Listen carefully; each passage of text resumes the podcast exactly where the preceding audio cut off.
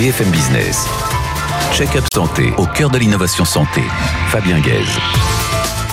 Bonjour à tous, ravi de vous retrouver sur BFM Business dans Check-up Santé.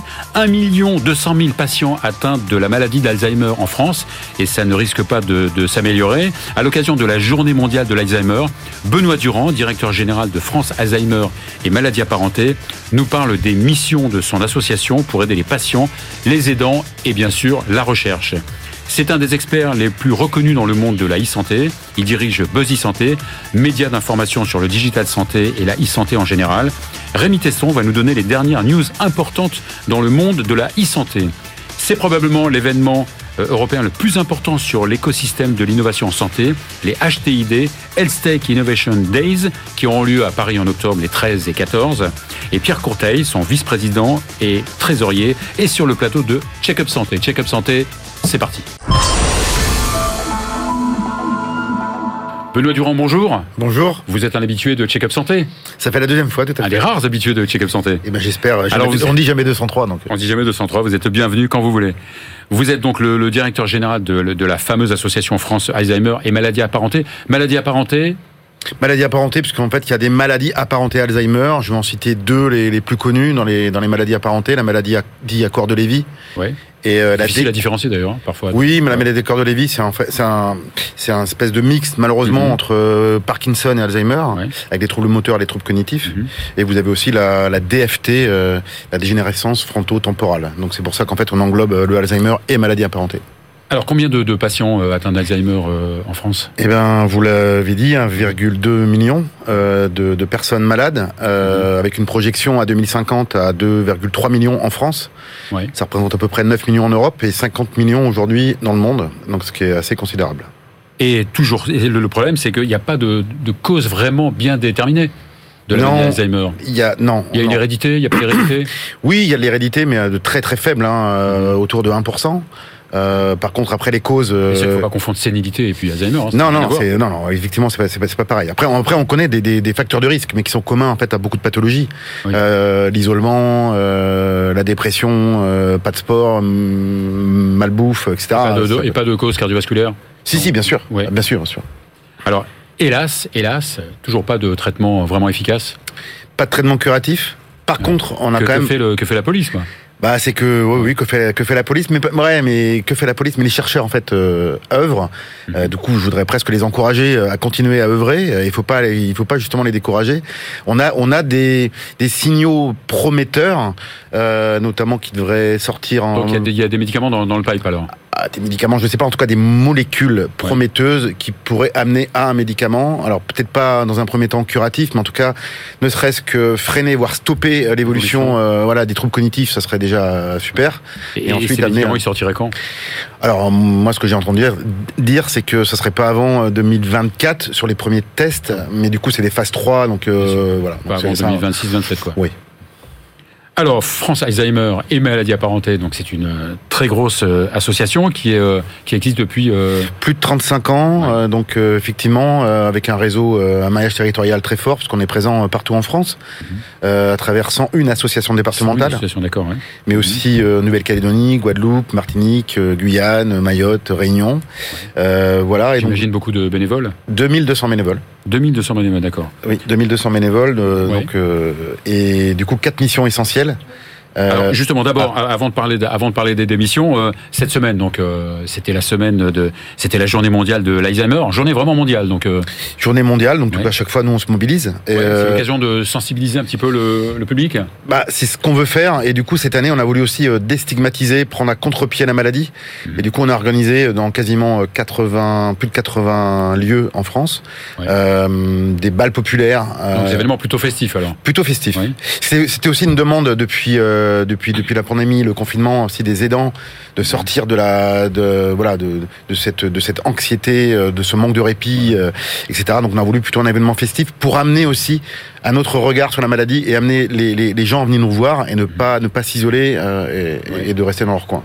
Est-ce que le Covid vous a, fait- vous a fait du mal sur le plan de la communication, de la sensibilisation des, des Français euh, sur la maladie d'Alzheimer? Alors la pandémie nous a fait du mal. Alors euh, oui, nous a fait du mal. Euh, déjà des effets, des effets directs, hein, parce que d'après, sur le mental et sur le. Oui. Oui, mais alors d'après des chiffres de là du coup de Alzheimer Disease International, et il semblerait que 25% des personnes décédées du Covid Mhm. avaient des troubles cognitifs. Donc c'est quand même assez considérable. On a vu aussi que les, les personnes malades Oui, quand vous d'Alzheimer parliez de l'isolement. euh, Oui, oui, mais c'est lié. pendant le- mais c'est lié, justement. ouais. Voilà, c'est lié, et notamment aussi de- dans, dans les EHPAD. En fait, on a vu nous s'accélérer euh, les, les, les troubles cognitifs des personnes, et aussi ça a eu des effets aussi à domicile pour les aidants, Mhm. où euh, à partir du moment où du jour au lendemain, ils n'ont plus d'aide à domicile, plus d'accueil du jour, plus de plateforme de répit, etc. Mhm. On a eu malheureusement nous des remontées euh, terrain, comme quoi il y avait eu des suicides chez les aidants. Alors vous avez organisé des balles à facettes. Oui, oui, oui, des, Entre des autres, oui, entre autres, entre autres, oui, oui, des balles à facettes à la Mhm. fois. bah, voilà, c'est pour là aussi, c'est pour amener des, des personnes Mhm. et puis pour euh, bah, pour danser, chanter et puis euh, à la fois communiquer sur ce qu'on peut faire sur l'accompagnement au quotidien, Bien sûr. mais à travers un, effectivement un événement festif. Alors justement, vos missions, évidemment, elles sont, euh, elles sont multiples. Hein. Euh, évidemment qu'il faut former les, les personnes. Il faut former. Il faut. Est-ce qu'il faut former les Il faut former évidemment les, les professionnels de santé. Il faut former aussi les aidants? Il faut former les aidants. Euh, alors du coup, peut-être que le mot formation est un peu fort, mais en fait, c'est comme ça qu'on l'appelle, la formation des aidants. Pourquoi formation des aidants? Parce qu'en fait, pour mieux comprendre d'abord la maladie, l'évolution de la maladie, l'accompagnement aussi de, de, la personne malade, et aussi un, mode de, de, de communication qui va qui va forcément en fait euh, être différent euh, selon l'évolution de la maladie et qui, qui est important. Quand il n'y a plus de parole il y a, il y a aussi une autre sorte de communication par le regard le toucher les sens. En fait c'est important. Donc du- du coup en fait on, on communique aussi là-dessus. Oui. et puis après la, la, la- Est-ce qu'on peut pas dissocier le patient de, de, de ses aidants. Son accompagnant, c'est pas possible. non non non non non. C'est franchement euh, c'est lié hein, évidemment. Mhm. Donc vous avez une action aussi de sensibilisation, vous l'avez dit sur la sur la maladie. Oui. De, de, de quelle façon on part? Évidemment, euh, quand c'est la journée mondiale, évidemment des événements festifs, mais toute j'imagine que vous euh, toute l'année oui, Nous- vous communiquez euh, toute l'année? Bah, on communique toute l'année. Après, on est relayé ou pas. En tout cas, merci du coup euh, de me permettre de relayer. Mais du coup, nous, on œuvre au quotidien. On accompagne euh, les familles. On a des actions spécifiques pour les personnes malades, des actions spécifiques pour les aidants, des actions Mhm. spécifiques pour le couple aidant aidé. Oui. Donc, à travers toutes les associations départementales. Oui. Je rends hommage aussi aux bénévoles. Et du coup, en fait, c'est, oui, c'est tous les jours. Nous, c'est tous les jours. Mais et avec donc ces, bénévoles qui vont euh, qui vont aller voir parce que les, les bénévoles ne sont pas des aidants ou ils sont aussi aidants parfois? Nous avons des bénévoles qui sont aidants. Et nous avons aussi des bénévoles qui sont des anciens aidants. Euh, donc du coup, ils peuvent partager aussi l'expérience qu'ils ont qu'ils ont pu vivre. Mhm. Euh, du coup, c'est assez riche, mais en fait, on n'a pas que des anciens aidants non plus. Hein. On a on a toutes sortes de bénévoles. Parce qu'il y a- aussi des associations donc de, de patients euh, euh, par Alzheimer, mais de- d'aidants ou de il y en a aussi dont vous les vous avez des rapports avec eux, euh, avec ces, avec elles, avec ces associations? Nous, bah, à partir du moment où c'est complémentaire hein, sur les Ouais. actions de terrain, nous on a, on a beaucoup de partenariats avec beaucoup de, de structures associatives, euh, voilà, enfin qui œuvrent dans le même sens en fait. Et évidemment, vous aidez aussi euh, la recherche. Et on a aide la recherche. que, que vous euh, Tout à fait. que vous dédiez donc euh, à la recherche tous les tous les ans. Tout à fait. Donc on, on a quatre missions. Donc ça c'est une des quatre. Euh, donc on, on octroie 1,2 million par an en moyenne. Donc on a investi plus de 20 millions en une quinzaine d'années. Mhm. Euh, et euh, on vient de créer aussi un fonds de dotation dédié spécifiquement à la recherche. Et là, ça y est, c'est c'est- c'est lancé. On va lancer une cohorte unique au monde où on va pour la première fois en fait réunir une personne malade d'Alzheimer en début de diagnostic, son aidant et une personne apparentée à la personne malade. Pourquoi Pour avoir en fait un, un éventail très large, à la fois sur la prévention, sur l'évolution de la maladie, sur l'impact santé de l'aidant euh, quand il accompagne une personne malade, et aussi tous les caractères en fait héréditaires euh, de voilà. Donc c'est un trio euh, unique au monde. On espère donc avoir une base de données. Donc du coup là aussi on cherche de l'argent. La phase expérimentale qui va durer deux ans, euh, il nous faut un million d'euros. Donc là aussi euh, vous pouvez euh, voilà fonds fonds Bah, sûr, dotation on va lancer- on va- Alzheimer. lancer un appel évidemment. Voilà. Donc le, le don c'est sur euh, France Alzheimer. Non, celui-là, alors celui-là c'est spécifique parce que c'est une structure euh, juridique à part. Dites-moi. Fonds dotation alzheimer.org. sans, euh, sans point, sans virgule. Tout attaché.org. Et sinon, euh, on peut faire un don à France. Et sinon, pour toutes nos actions au, au quotidien, effectivement, là c'est francealzheimer.org. Eh bien, on va essayer de, de- de relayer euh, tout ça. On Merci est vraiment beaucoup. euh, très content de, de le relayer. Merci beaucoup, euh, Merci à vous. euh, Benoît Durand. Bravo pour ce que vous faites pour les patients et surtout pour les, les aidants. Il ne faut pas les oublier. On va à présent euh, accueillir Rémi Teston, le boss de Buzzy Santé. BFM Business. Check-up santé au cœur de l'innovation santé. Rémi Teston, bonjour. Bonjour Fabien. Alors vous êtes un habitué de Check-up Santé. Ravi euh, d'être là nouveau. Ah oui, on est ravi de vous avoir à chaque fois. Vous êtes indispensable à l'émission. Vous êtes le boss de la e-santé, on peut le dire. Vous êtes vice-président du board pédagogique MBA spécialisé digital marketing euh, et business à l'EFAP, des, des attachés de presse. Vous êtes membre du conseil scientifique de l'Université des déserts médicaux et numériques. Vous êtes co-leader du Club Digital Santé, qui est un euh, think tank e-santé. Et vous êtes le patron de Buzz e-santé. Vous êtes ultra suivi. euh, euh, vous avez plus de 30 000 abonnés. Je, je dis votre, je peux donner votre adresse euh, Twitter. C'est at rteston, Voilà, tout simplement. tout simplement. Alors, Rémi, on, par- on parle beaucoup en ce moment de cybersécurité dans la e-santé. Évidemment, on a vu hein, les exemples des, des attaques d'hôpitaux, etc. Il n'y a pas que les hôpitaux qui peuvent se Non, il n'y a pas que les euh, hôpitaux, il y a, il y a beaucoup euh, d'actualités, bah, notamment très récentes autour des objets connectés. Mhm. Parce que la semaine dernière, il y a Thierry Breton qui a présenté un, un projet de loi, le Cyber Resilience Act, qui euh, veut obliger justement bah, les, les distributeurs et les constructeurs d'objets connectés à renforcer la sécurité des données. Donc euh, ce projet de loi, il n'est pas encore adopté, mais Mhm. Ouais. il, il va être très, euh, très important et il va forcer justement tous ces acteurs-là à renforcer leurs solutions pour qu'elles soient vraiment sécurisées. Il y aura des grosses amendes en cas de non-respect de ce Et c'est du boulot, c'est encore plus de boulot pour ceux qui fabriquent des dispositifs médicaux. Exactement, mais au moins Ouais. ça permettra de sécuriser, éviter qu'il y ait des fuites de données assez importantes à travers ces objets. Alors évidemment, la, la santé, c'est un créneau euh, formidable hein, euh, sur le plan business, hein, pas seulement sur le plan scientifique et médical. hein. et c'est pour ça que les géants donc euh, du numérique euh, poursuivent, euh, euh, inondent de milliards de, de- de- de dollars euh, euh, les, euh, dans la santé.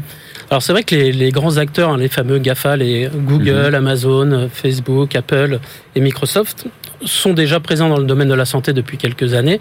Mais depuis, c'est vrai, la crise sanitaire, ça s'est accéléré encore davantage. Et certains vont très loin. C'est-à-dire qu'aujourd'hui, la santé, c'est l'axe prioritaire de développement d'Apple. Mhm. Euh, Tim Cook a même récemment euh, rappelé qu'il voulait disrupter la santé comme ils ont disrupté les télécoms. Donc Ouais. c'est-à-dire l'ambition qu'ils ont dans, dans ce domaine-là, avec Apple- une Apple- multitude de Apple projets. sont- est, déjà très bien placé non, dans le domaine de la santé ou pas? Alors ils sont déjà très présents. Alors Mhm. ils essaient de rentrer déjà par, euh, par la- leur montre, la- l'Apple Watch, qui développe un certain nombre de fonctionnalités euh, santé importantes. On en voit notamment en cardiologie hein, autour de la fibrillation auriculaire, où on peut maintenant avoir un suivi à travers ce- cette montre-là. Ils sont présents depuis de nombreuses années aussi avec euh, des applications qui s'appellent ResearchKit, où ils font du, euh, de- des études en vie réelle à partir de, de personnes équipées euh, d'iPhone, et puis un certain nombre de projets comme un dossier médical embarqué dans l'iPhone, qui est le Health Records, Alors, qui est déjà ouais. développé aux États-Unis. On parle beaucoup de euh, souveraineté. Souveraineté, Exactement. je veux dire, de, de, de filer ces données à, à une boîte américaine, c'est pas problématique? Alors, ça peut être problématique parce que les données, euh, souvent pour ces acteurs-là, c'est une utilisation d'ailleurs qui peut être mercantile, commerciale, pour vous proposer du contenu pu- publicitaire ou autre. Mais c'est vrai que finalement, ces acteurs-là, ce qu'ils arrivent à faire, c'est créer des usages assez simples avec des solutions très rapides à mettre en place. Et finalement, on arrive, et notamment on voit chez les jeunes générations qui font abstraction du fait de laisser leurs données. À partir du moment où ils vont avoir un service qui répond à, un usage assez, simple. Alors, on a parlé d'Apple euh, et Google. Alors Google est, est l'acteur parmi ces acteurs-là, celui qui est historiquement le- depuis très longtemps dans la santé, avec une filiale qui s'appelle Verily. Euh, et d'ailleurs, cette filiale Verily a, a levé auprès de sa maison mère un milliard d'euros pour euh, développer encore davantage tous les projets, notamment autour de la médecine de précision. Il faut savoir qu'ils sont très présents déjà dans tout ce qui est cartographie de la santé humaine, tout ce qui est intelligence artificielle, etc. Ils vont encore plus loin avec Ouais, ça. mais est-ce qu'ils se collaborent avec des, des, des entreprises, des startups qui sont aussi euh, extra-américaines? Alors, euh, c'est vrai que Google a travaillé, par exemple, avec des laboratoires pharmaceutiques, avec des startups également, Mhm. euh, qui n'étaient pas forcément des, des acteurs américains. Euh, ils essaient en tout cas, eux, de développer un écosystème. Alors, c'est vrai qu'ils ont toujours volonté, souvent, à racheter les solutions qui leur semblent pertinentes, mais en tout cas, il y a une, une volonté de créer un vrai écosystème autour de ça. Et Amazon? Et Amazon est aussi un acteur très présent. Alors eux, ils sont rentrés par le- l'angle de la pharmacie au départ. Euh, et aujourd'hui, ils sont très présents dans, plein d'infrastructures. Il faut savoir que par exemple, Amazon avec sa filiale euh, AWS, c'est le leader du, cloud et de l'hébergement euh, avec Microsoft. Et donc, ils sont euh, implantés dans énormément d'établissements hospitaliers. Et ils développent des solutions aujourd'hui de, machine learning pour aider justement à euh, traduire les dossiers médicaux et apporter euh, des orientations euh, thérapeutiques pour les médecins, pour les aider dans leur, stratégie euh, thérapeutique et dans le- les diagnostics. Ouais, alors justement pour faire le lien euh, entre Amazon qui est spécialiste du, e-commerce et euh, les nouveaux modes de transport dans, la santé, on parle beaucoup de drones. Exactement. Alors, on peut déjà parler d'Amazon, hein, qui a une filiale qui s'appelle Prime Air, qui est une filiale justement qui, développe des drones. Ils ont déjà fait euh, des expérimentations euh, dans des zones isolées pour livrer des produits de première nécessité ou dans des, zones de catastrophe pour livrer des, premiers secours. Et aux États-Unis, ils commencent à tester dans certains États la livraison de médicaments. Euh, directement en fait, on, une commande en pharmacie, on se fait livrer par drone. Et puis on a eu euh, durant cet été aussi des, des, expérimentations en Europe, en Belgique, avec la livraison. Donc c'était à Anvers avec plusieurs hôpitaux, la livraison de produits biologiques par drone entre les établissements. On a vu il y a quelques années une expérimentation similaire à Bordeaux aussi euh, Ouais. en France. Pour vous, c'est l'avenir. Il risque pas d'y avoir de- d'embouteillage. euh, Bah, il y a beaucoup de questions. Ouais. C'est vrai que ça permet justement de s'affranchir euh, Mhm. des problèmes du, du transport routier, hein, les embouteillages, etc.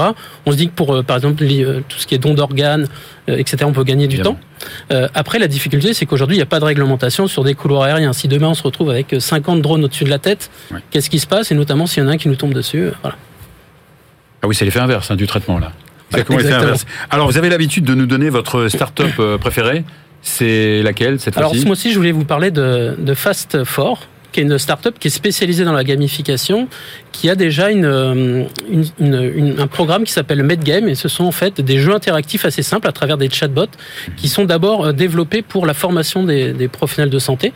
Et donc, c'est une formation, je trouve, qui est assez intéressante parce que c'est quelque chose de ludique, de simple. C'est pas quelque chose de gamifié avec de la 3D, avec des choses très complexes. Et à travers des échanges, des simulations d'échanges, on arrive à avoir des choses très importantes, très intéressantes. Et il y a une- un taux d'appropriation très important des étudiants. Dernière chose, le podcast, c'est vraiment là le, le, le média euh, du moment. C'est le seul format média vraiment du santé, moment et on le voit dans beaucoup de secteurs d'activité, alors que ce soit bien sûr des retransmissions euh, bah, d'émissions, euh, mais également des, ce qu'on appelle les podcasts natifs qui sont créés euh, par des, des personnes, des patients, des médecins, tout un tas de, de communicants. En tout cas, c'est un format qui est très plébiscité aujourd'hui dans le monde de la santé. Merci beaucoup Rémi, on boit vos paroles comme d'habitude. On va finir euh, l'émission avec euh, Pierre Courteil qui est vice-président et trésorier de Health Tech for Care qui organise les Health Tech Innovation Days. BFM Business. Check-up santé au cœur de l'innovation santé. Pierre Courteil, bonjour. Bonjour. Et bienvenue dans Check-up Santé. Vous êtes euh, vice-président et trésorier du fonds Health Tech for, euh, for Care qui organise HTID, Health Tech Innovation Days. Tout à fait. Euh, vous avez été vice-président de France Biotech jusqu'en 2022. Oui. Vous êtes le président des anciens étudiants de l'Université de Chicago. Ça, c'est Tout à fait. ça, c'est drôle. Et vous êtes aussi quand même le vice-président de- d'Abivax. Alors, Abivax, malgré son nom, ça n'a rien à voir avec les vaccins. Non. Oui. a- au départ, on avait des vaccins, mais aujourd'hui, donc, euh, on développe une, une nouvelle molécule dans la rectocolite hémorragique. Euh, cette La molécule a fameuse RCH. Aussi RCH, oui. tout à fait. Et on a démontré euh, lors de l'essai clinique de phase 2 qu'on avait une excellente tolérance et une excellente effic- efficacité, surtout au long terme, ce qui est très important pour les patients euh, qui, qui, sont, qui ont cette, euh, Ouais. cette maladie invalidante. Et c'est une famille de, de médicaments euh, Alors c'est un médicament first, original first Ouais. in class, Ah oui, first in class, Euh, ouais. donc euh, ça vient de la recherche du CNRS. Ensuite, c'est- ça a été transféré à Bivax pour le développement clinique. Et euh, donc nous rentrons en phase 3. Donc comme vous savez, les phases 3 sont, sont, sont longues et sûr. elles sont aussi euh, extrêmement euh, coûteuses. Donc, euh, donc là, nous avons très récemment levé 50 millions d'euros, mais il nous en reste encore euh, tout au long du développement clinique de la BX 464 qui s'appelle Obefazimod. Donc il nous reste encore quelques millions d'euros à lever. Bon, on a déjà fait un appel pour les dons pour la France. Alzheimer. Là, vous vous débrouillez. pour le reste, vous vous débrouillez. Et pour des, des produits qui vont sortir euh, 2026-2027. oui. Quand même. Ouais. C'est- Ouais. Alors, Healthcare, euh, Health Tech for Care, euh, une définition? Health Tech for Care, c'est euh, un fonds de dotation. Donc, ce qui s'est passé, c'est qu'avec Marie Vognance, la présidente de, de l'ancienne, la présidente de euh, Health Tech for Care et ancienne présidence de France Biotech, nous avons été à Boston et avec un petit groupe, nous nous sommes dit, il y a quand même quelque chose qui manque euh, en France et en Europe et qui existe aux États-Unis. C'est quoi? C'est la réunion euh, de toutes les parties prenantes de la recherche jusqu'aux patients. Donc, Et- tout l'écosystème euh, santé exactement. On reprend tout l'écosystème français et on les fait se rencontrer. Ouais. Euh, On, s'appelle aussi From Bench to, Be- to Bed. Exactement. De la paillasse De la paillasse. From Ouais. bench, from bench Mhm. to, exactement, to bed. Ouais. Et euh, donc, et après réflexion, on s'est dit pourquoi on ferait pas euh, ces Health Tech Innovation Days où on euh, demande à tous les, les euh, parties prenantes de venir et de discuter. Parce que les États-Unis, c'est surtout San Francisco, c'est ça, non? Donc, États-Unis, on a le, alors ouais. le, le gros le gros cluster bostonien, hein, Mhm. et puis un gros cluster du côté de San Francisco, euh, je dirais euh, Californie. Oui. D'accord. Donc, vous organisez, donc, euh, c'est c'est déjà la quatrième édition? Donc c'est déjà la quatrième édition, effectivement. hybride? Hybride. Facile, Euh, donc la première, hein. Et présentiel et euh, Ouais. online. Oui. Euh, donc on attend euh, cette année plus de 800 participants. Sur deux En- jours, 13-14 octobre. 13, acto- 13 et 14 Ouais. octobre, donc 800 participants, euh, 150, euh, 150 euh, sociétés de biotechnologie qui recherchent des investisseurs, environ 300 investisseurs, mais qui viennent du monde entier, puisqu'on a des, des investisseurs européens, des Français bien sûr, des États-Unis euh, et d'Asie. Donc c'est un événement même de puisqu'il se veut européen. Cet événement se veut C'est un européen. événement européen, mais pour les investisseurs, on va les chercher à l'extérieur aussi. D'accord. Ouais, donc, il est donc de langue anglaise? de langue anglaise, D'accord. tout à fait. Donc je, je vous l'anime l'année prochaine? Sans problème. Vous êtes invité. C'est c'est vraiment donc l'événement phare, quoi, non? C'est ce- l'événement phare. Ce système, euh, oui. Et c'est un événement, encore j'insiste là-dessus, parce que c'est Oui. un événement unique. Euh, le modèle est unique, c'est un fonds de dotation, euh, ce n'est pas à but lu- euh, lucratif. Donc maintenant vous êtes autonome, c'est ça de- complètement de autonome, hein, oui. complètement autonome, grâce aux mécènes. Donc, je- y ces mécènes a- qui, il y en a un qui nous paquet quand même de Il y en a mécènes, un hein. paquet. Il y a à la fois des sociétés pharmaceutiques, il y a à la fois des, des fonds d'investissement, des investisseurs, Mhm. euh, et puis des sociétés de conseil. Donc, euh, ce sont euh, les trois En fait, groupes. C'est les gens vous réunissez, hein, c'est les entreprises européennes innovantes en santé, investisseurs, sociétés industrielles, Tout à fait. les euh, pharmaceutiques. Donc, vous avez des thèmes particuliers. Hein, on a isolé un petit peu quelques quelques thèmes. Le premier, c'est l'Europe de la santé. C'est pas un peu utopique Alors, dans on- une Europe qui est un petit peu une Europe en Alors aujourd'hui, alors il y a des choses très bonnes en Europe. Il ne faut pas jeter euh, l'eau du bain euh, avec le Et bébé. la France fait beaucoup pour et la France fait beaucoup. Oui, faut pas jeter le, bien sûr le bébé à l'eau du bain. Et, et la France fait beaucoup non pour. euh, Donc la France fait beaucoup. Alors la France, les pouvoirs publics ont mis, ont mis en place euh, un certain nombre de d'actions. Euh, par exemple, euh, le crédit d'impôt recherche, euh, la jeune entreprise innovante. Euh, ça, ce sont des, c'est- ça, ça, ça donne aux biotech un terreau favorable pour pouvoir euh, germer entre guillemets. La BPI. Hein, qui, euh, qui, euh, qui, qui aussi euh, finance de façon euh, non dilutive euh, les Ouais. biotech. Donc avec tout ça, et puis on parle d'Europe et aussi certaines. alors, ça existe dans certains ouais. pays d'Europe. Les Allemands essaient de, nous de, de- de- copier le système, dans d'autres dans d'autres pays aussi. Mais il n'existe pas une. comme par exemple la BEI. ou- Alors la BEI aide des sociétés en Europe à travers des, des prêts euh, non dilutifs. Effectivement, c'est une des actions de l'Europe pour encourager l'innovation et, enco- et, et- et- et, euh, contribuer à la croissance des biotech. euh, D'accord. Donc le, le, le, le fil- rouge, le fil conducteur de votre de vos deux journées, c'est un peu le- c'est le patient qui est au centre euh, de Alors, toutes les attentions? C'est exactement ça. C'est-à-dire à travers cet écosystème hein, qu'on peut qu'on peut qu'on peut voir en, en cercle comme ça, au centre c'est le patient. Donc le patient, les associations de patients, les médecins. C'est-à-dire vraiment euh, comment on va pouvoir euh, accélérer euh, les développements cliniques de euh, de thérapies innovantes, par exemple. Donc ça c'est ça fait partie de notre mission. Euh, comment faire euh, grossir cet écosystème, comment soutenir cet écosystème, comment faire pour qu'il communique mieux, comment faire pour sauter des sites, pour faire sauter des silos, parce qu'il existe beaucoup de silos. Hein, euh, il y a beaucoup, par exemple, il y a, il y a énormément d'associations de biotech. Bon, comment ces associations vont se parler entre elles pour avoir des objectifs communs, par exemple? Une Donc, véritable plateforme. Exactement. Ouais. C'est-à-dire de ramener, c'est pour que tout le monde puisse communiquer, euh, puisse échanger et avoir une vision commune de qu'est-ce qu'on veut Ouais. pour l'Europe dans 10 ans. Alors, votre votre vos, vos deux journées, votre congrès, donc euh, évidemment, il met au centre l'investissement, hein, Tout à fait. l'investissement euh, financier, mais il n'y a pas que l'investissement financier. Non. Il n'y a pas que l'argent, il faut aussi trouver les ressources humaines, il faut trouver aussi les talents. Exactement. Donc, euh, bon, comme vous le savez, hein, les, les- les talents ont toujours eu tendance à partir aux États-Unis parce que justement, il existe euh, ces clusters de, com- de compétitivité. Euh, donc, il faut savoir. reste toujours le cas un peu, non? On dit Ça reste au-dessus de d'une Ça- certaine somme d'investissement, ça- on- ne peut passer que par les US. ça reste toujours le cas. C'est-à-dire pour les sociétés, je dirais, euh, qui arrivent euh, au départ, euh, qui sont financées par euh, Mhm. la BPI, par euh, l'aide du- les- toutes les aides d'État, etc. Il y a, un, il y a un, un venture capitaliste, donc du capital risque qui va arriver, qui va mettre de l'argent sur la table. La société va continuer à grossir, va arriver en début de phase 2 donc chez les, chez les patients, donc Mhm. on n'est plus chez, le, euh, chez les patients, euh, on, est, on est chez les malades avec euh, 30, 30, entre 30 et Mhm. 50 patients, et là il va falloir des fonds. Et, euh, et c'est là où on dit euh, qu'on rentre dans la vallée de la mort. C'est-à-dire qu'il faut aller chercher des fonds, mais euh, ça veut dire aller aux États-Unis, pas seulement en France, pas, se- pas seulement en Europe, mais aller aux États-Unis, aller en Chine, aller chercher de Aller en l'argent. Chine aussi. Hein, ouais. Quelquefois, oui. Alors justement, là, évidemment, le, le, le congrès, ça sera centré autour de l'Europe de la santé, Mm. mais il y a quand même des ponts avec, le, avec les États-Unis? Oui, oui, il y a des ponts avec Ouais. les États-Unis. Je, On parle de ponts transatlantiques.